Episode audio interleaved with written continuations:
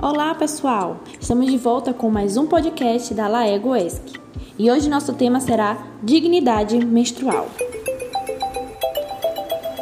A menstruação é uma condição natural no ciclo de crescimento e desenvolvimento das mulheres. E os cuidados com o manejo menstrual, eles devem fazer parte das ações do poder público e das políticas de saúde. A elaboração e implementação de políticas públicas que garantem a saúde menstrual é uma consideração urgente. Tais políticas podem incluir desde o acesso à informação, a distribuição gratuita de itens de higiene menstrual, como absorventes, e o acesso a condições adequadas de água, saneamento e higiene, garantindo assim a dignidade menstrual e possibilitando o bem-estar, confiança e autoconhecimento durante o ciclo menstrual. Pobreza menstrual é denominada uma situação de precariedade e vulnerabilidade econômica e social a qual bilhões de pessoas menstruantes ao redor do mundo estão submetidas. Isso por não terem acesso ao saneamento básico, às informações sobre a menstruação e sobre o manejo de higiene menstrual, à saúde, a falta de acesso aos itens de higiene e a tributação excessiva sobre os absorventes.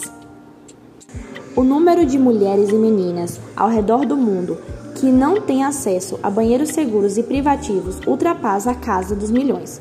Segundo dados da ONU, 12,5% da população feminina do planeta não tem acesso a produtos de higiene, em decorrência do seu alto custo.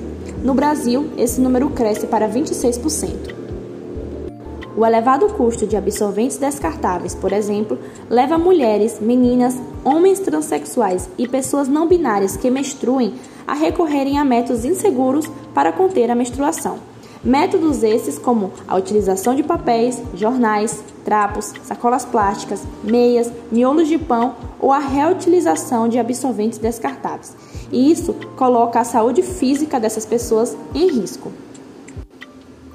No Brasil, cerca de 713 mil meninas vivem sem acesso ao banheiro ou chuveiro em seu domicílio e mais de 4 milhões não têm acesso a itens mínimos de cuidados menstruais nas escolas.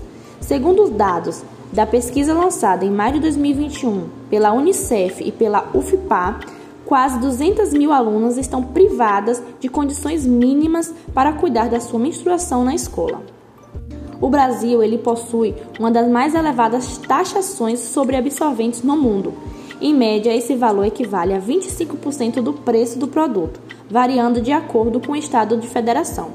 Por conta disso, absorventes são mais caros e pouco acessíveis para uma parte considerável da população. A elevada taxação sobre produtos de higiene menstrual, somada à não distribuição de tais produtos e à não observância da criticidade da situação, demonstram o total descaso por parte do governo federal. Em contramão, a história omissão do Estado no que tange às políticas públicas compatíveis à pobreza menstrual e à desigualdade de gênero, a Câmara de Vereadores do Rio de Janeiro aprovou a Lei 6.603 em 2019, que dispõe sobre o fornecimento de absorventes nas escolas públicas municipais das cidades.